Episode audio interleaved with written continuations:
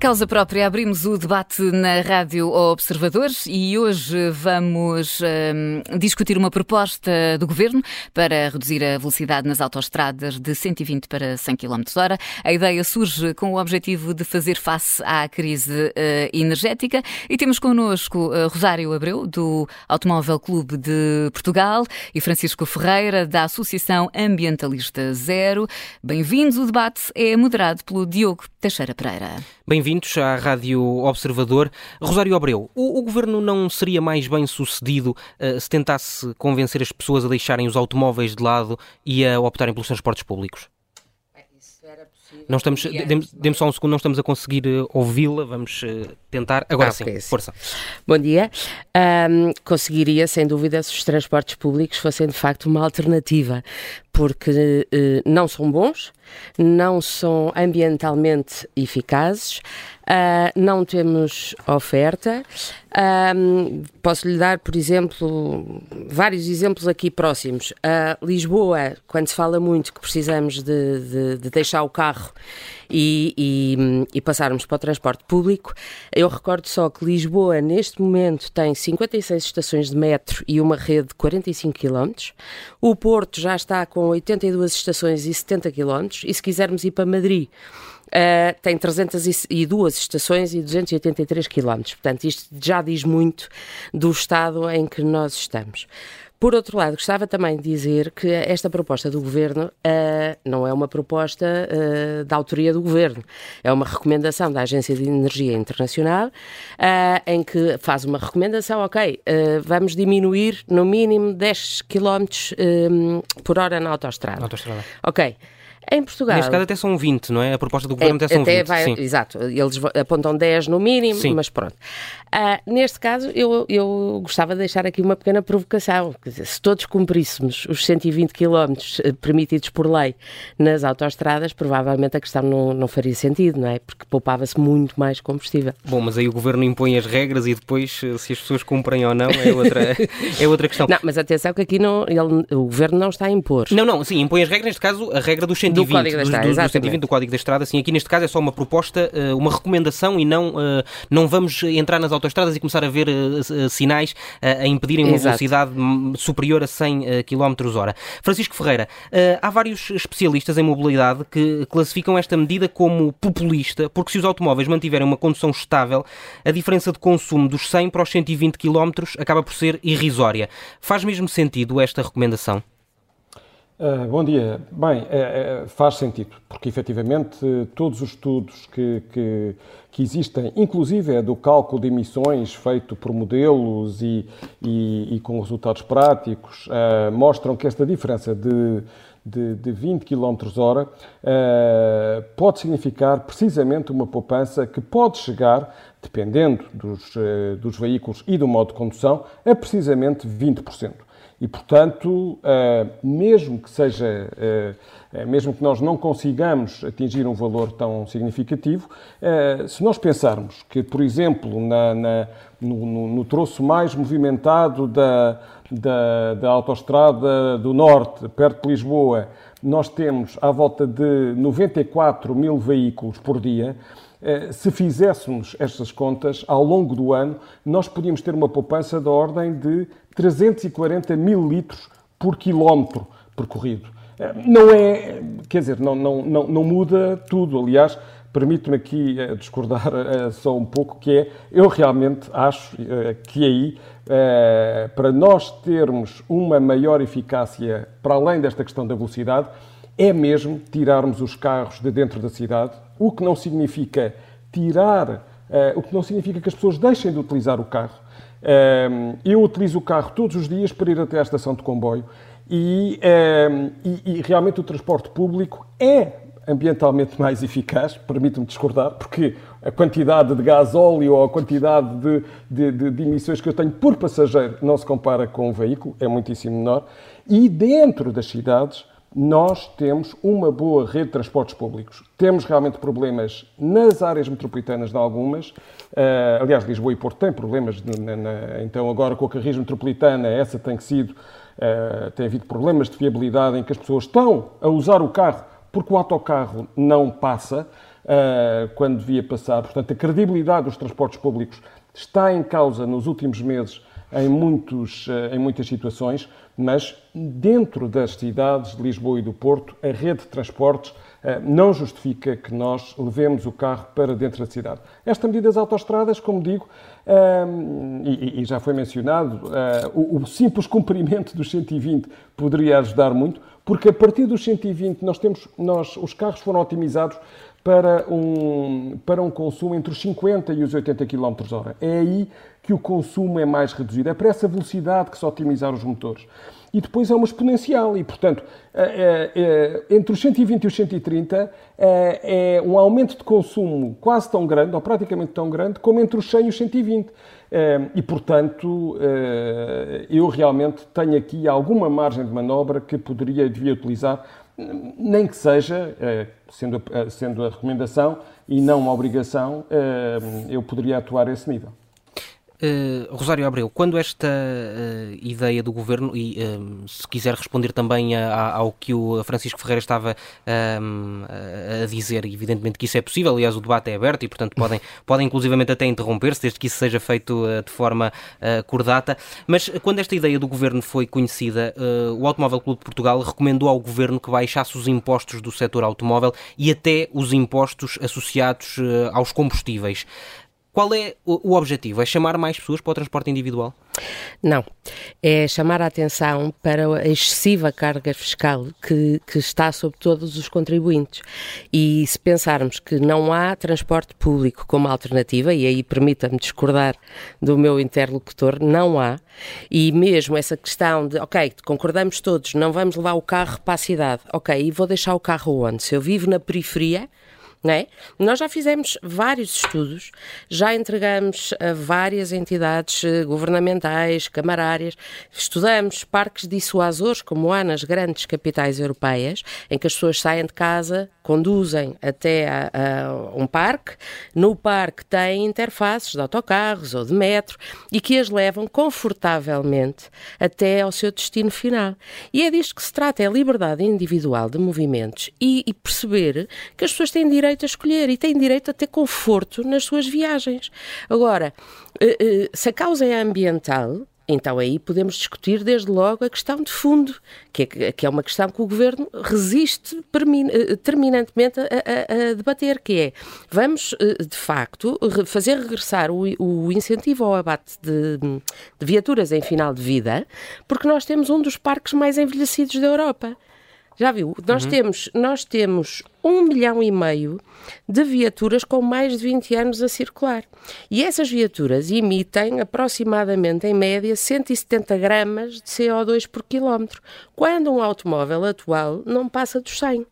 Portanto, essa, essa questão que muitos especialistas de mobilidade uh, falam e que você estava, estava a recordar e bem, como sendo uma, uma medida de cosmética, populista, podemos chamar uh, uh, como quisermos, um, de facto não é mais do que isso. Mas se baixarmos os impostos associados aos automóveis e o preço da gasolina, estamos a atrair mais pessoas para, este tipo de, de, de transporte. Tá o bem, efeito é mas esse. Se você, não tem, se você não tem transportes públicos, o que é que vai fazer? É? Oh, Rosário, e depois estamos. Desculpe só uma coisa, Francisco, só uma, só uma coisa. É que depois estamos aqui a esquecer que uh, a questão do, do, dos impostos pesa sobre todos nós, andemos ou não de automóvel. Porque o, o, o, o, nosso cabaz alimentar até chegar ao, ao supermercado, como é que é transportado? Isso não tem reflexo no preço? Claro que tem. Vamos ao mercado, vamos à peixaria, vamos eh, à padaria. Tudo isso tem reflexos diretos na economia. Uhum. Uh, Francisco, Desculpe, Francisco. Ora bem, há algumas coisas em que concordo e outras em que discordo. A primeira é, volto-lhe a dizer, eu todos os dias desloco-me ou para, a partir de Palmela ou para Lisboa ou para a Caparica, onde trabalho na Universidade Nova, e uh, utilizo precisamente um parque dissuasor. E os parques estão, felizmente, cheios ao longo da linha sul da Fertagos, o mesmo acontecendo noutras linhas de comboio, e, portanto, uh, uh, é só fazer contas com um passe a 40 euros ou então passe de família a 80 euros. é só fazer as contas para, para perceber que, numa altura de crise, não há quaisquer dúvidas em a pessoa combinar, porque realmente eu não tenho oferta para ir até à estação de comboio, Portanto, tem que utilizar o carro, infelizmente, uhum. mas, uh, mas, portanto, uh, há esses parques dissuasores. Há uma coisa preocupante, muitíssimo preocupante em Portugal, algo que se passa, uh, porque estamos em contraciclo com outros países, em termos da poluição e em termos das prioridades das pessoas. Em 2019, em junho de 2019, nós temos estado a olhar para estes valores. Nós tínhamos um consumo as vendas de gasóleo e de gasolina no seu total em Portugal eram inferiores uh, àquilo que em junho deste ano se verifica. E a mesma coisa em agosto. Os, os dados mais recentes das estatísticas rápidas da, da Direção-Geral de Energia e Geologia mostram que eu estou a consumir mais gasóleo, estou a vender mais gasóleo e mais gasolina em Portugal em agosto deste ano do que em agosto de 2019. E a rede de transportes públicos, não tínhamos dúvidas, podemos dizer que, que ainda tem muitos defeitos, mas está muito melhor. Aliás, em, eh, nessa altura, em 2019, não havia sequer o passe. Uh, metropolitano, municipal, que agora há. Mas apesar Portanto, de Francisco Ferreira, ainda, ainda não houve um regresso a, a níveis uh, exatamente iguais aos que existiam antes da pandemia de, de, de utilizadores dos transportes públicos. Não, é, é, é, exatamente, e por isso as pessoas estão a utilizar o carro ao mesmo nível, ou, ou, ou neste caso nem ao mesmo nível, é mais.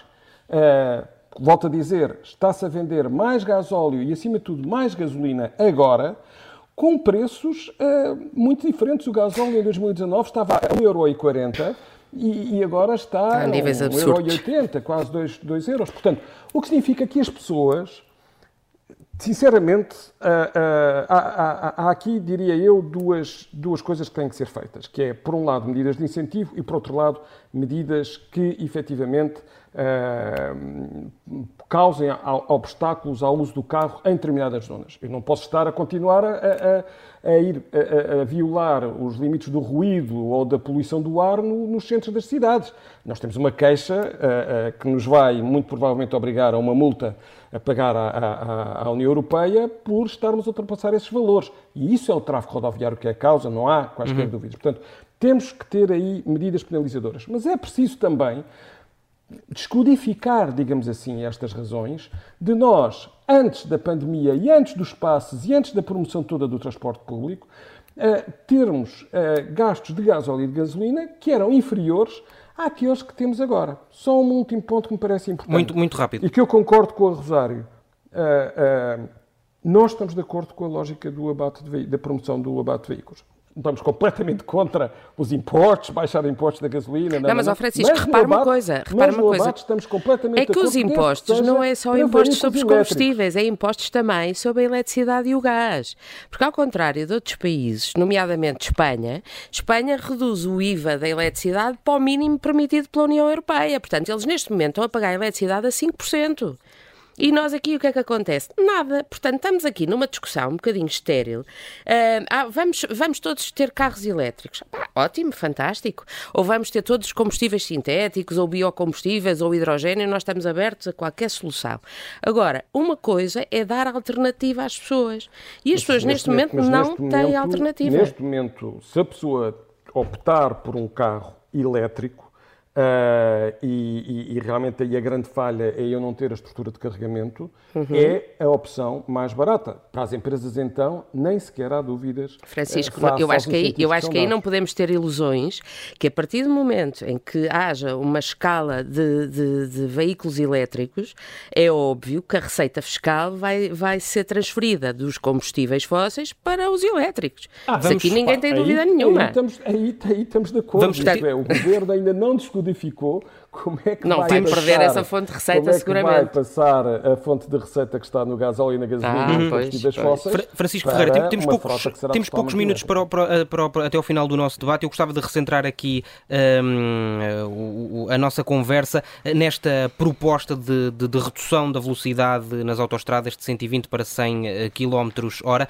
Uh, e uma das coisas que, que, dissemos aqui logo no início que a, e que a Rosário disse aqui logo no início foi que um, era bom era que uh, se conseguisse até garantir uma, uma velocidade de 120 e que isso já, já seria bom, porque há muitas pessoas que andam em excesso de velocidade nas, nas autoestradas. Uh, Rosário uh, Abreu, precisamos por isso de mais fiscalização. Olha, hum, a ANSR, a Autoridade Nacional de Segurança Rodoviária, eh, está para eh, implementar o sistema Syncro, que são aqueles radares, inclusive é da velocidade média nas autostradas. Nos pórticos das portagens, não é? Ou não, não, ao longo, com... ao longo das autostradas, uhum. em que permite uh, uh, aferir a velocidade média a que determinado carro uh, circula. Um, pelo menos, pelo menos que eu me recorde, há três anos que está para ser implementado e estudado. Uh, Mas essa é uma boa medida? É? Essa é uma boa medida? É, esses... é uma boa medida, da mesma forma que, que, está a ser uma boa medida dentro da cidade de Lisboa, esses mesmos radares, porquê? Porque permitem a fluidez do trânsito e não aquele para-arranca, para-arranca, porque o para-arranca não só gasta muito mais combustível, hum. como também uh, uh, provoca muito mais emissões, não é? Claro. Deixa-me só ouvir o Francisco Ferreira sobre esta questão da fiscalização também. A Rosário aqui tem toda a razão. Quer dizer, isto é, eu, eu não posso ter um ou outro radar assinalado. Claro que eu também posso ter a, eh, a polícia a fazer controles aleatórios, eh, controles aleatórios para além da, da, daquilo que eu tenho nas autoestradas uh, devidamente assinalado como controle de velocidade. A velocidade média é, é efetivamente um aspecto crucial. Um, e, e, realmente eu acho que há aqui duas coisas que se podiam fazer. Uma é este âmbito da fiscalização, a outra eu acho que era precisamente explicar às pessoas: olha, se andar a 100 km hora, isso significa uma poupança de X. Como digo, os relatórios apontam para uma poupança de 10 a 20% eh, de acordo com a idade do veículo, o tipo de veículo, etc. E, portanto, há aqui uma coisa que uh, o Governo não está a fazer, que é anunciou a medida e, e, e não está uh, a passá-la para os utilizadores do automóvel. Deixe-me só acrescentar aqui uma coisa, mesmo dentro das cidades, nomeadamente em Lisboa, uh, quantos carros velhos, literalmente velhos, 20 anos, não sei, circulam no centro da cidade? Existe alguma fiscalização? Que eu me recordo, nunca vi nenhum carro ser mandado parar. Porque há zonas onde eles estão limitados, não é? No, no centro da cidade, onde há, onde há, esse limite e depois não é isso, isso sabe que a zero se tem queixado da, da, da, da necessidade de mexer nas zonas de emissões reduzidas desde há muito tempo e, portanto, eh, é evidente que nós achamos que é inadmissível eh, que eh, não sei quantas cidades europeias, já agora só uma pequena nota, há bocado estava a falar na comparação entre Lisboa e Madrid, são dimensões de cidades completamente diferentes, mas a Espanha, incluindo Madrid, está a utilizar massivamente as verbas do Plano de Recuperação e Resiliência Sem para dúvida. a implementação Sem deste dúvida. tipo de zonas e, e, e, e, para garantir uh, uma redução da poluição. Mas sabe que ainda está a fazer uma coisa... Por outras, por outras lógicas, mas uhum. o que é facto é que há muito que podia e devia ser feito e nós vemos uma completa inação, nomeadamente em Lisboa e Porto. Mas, acima de tudo, há que dar alternativa às pessoas, Francisco, e é isso que está a acontecer oh, em Madrid. Oh, oh, Rosário, em, em Madrid, Lisboa... eles não proíbem, eles dão alternativas. Alternativas, ao contrário. Ao não, contrário. não, não, não. Olha, não, não, é extremamente... Não. E você anda de trotineta, anda de bicicleta, anda de, anda de carro, anda de metro e, e, e ninguém se queixa. E em, Lisboa, e em Lisboa, no centro, não consegue fazer isso? Não consigo fazer Diga-me lá como... qual é a zona de Lisboa, no centro de Lisboa, se eu não tenho um serviço de metro, de autocarros, de trotinete, de bicicletas partilhadas. No centro de Lisboa tem, o problema é chegar ao centro. Claro. Então, Quantas é pessoas é que vivem é, é, no centro de Lisboa? Ouça, mas tem, mas tem a não, rede isso... precisamente de parques dissuasores que lhe permite Não tem essa lá. rede de parques dissuasores. Aí não Olha, concordo eu nada utilizo todos os dias. Pois, eh, é um sortudo, porque quem vem da margem norte não tem essa, essa sorte. Eu penso que na linha de Sintra, na linha não de Cascais... Não tem, não tem. A linha de, olha, olha, a autostrada de Cascais é essa, é só a que tem maior tráfego olha, de todas oh, Rosário, em, em deixa-me só dizer uma coisa. Sabe quem Para terminar, é que a autostrada de Cascais? A autostrada de Cascais, de acordo com os inquéritos que foram feitos, são carros da empresa, com estacionamento garantido pelas empresas, com gasolina pagas pelas empresas. Não são, a maioria, mais de 80%, são custas que são assumidas pela empresa e não pelos particulares. Francisco, e qual é a alternativa dessas pessoas para virem em transporte público para Lisboa? É, é virem num comboio que demora uma hora e meia até chegar ao Não demora uma hora e meia, mas claro que temos que melhorar a linha de Cascais, claro que temos que fazer corredores bus mais eficientes, mas, eh, mas quando é a empresa a fomentar o uso do automóvel, é, é, é difícil deixar-se de ser seduzido. Fica, fica, fica o debate. Obrigado, Francisco Ferreira. Obrigado também, a Rosário Abreu eh, e Lima, pela vossa uh, participação uh, neste causa própria da Rádio Observador, que está de regresso no próximo sábado.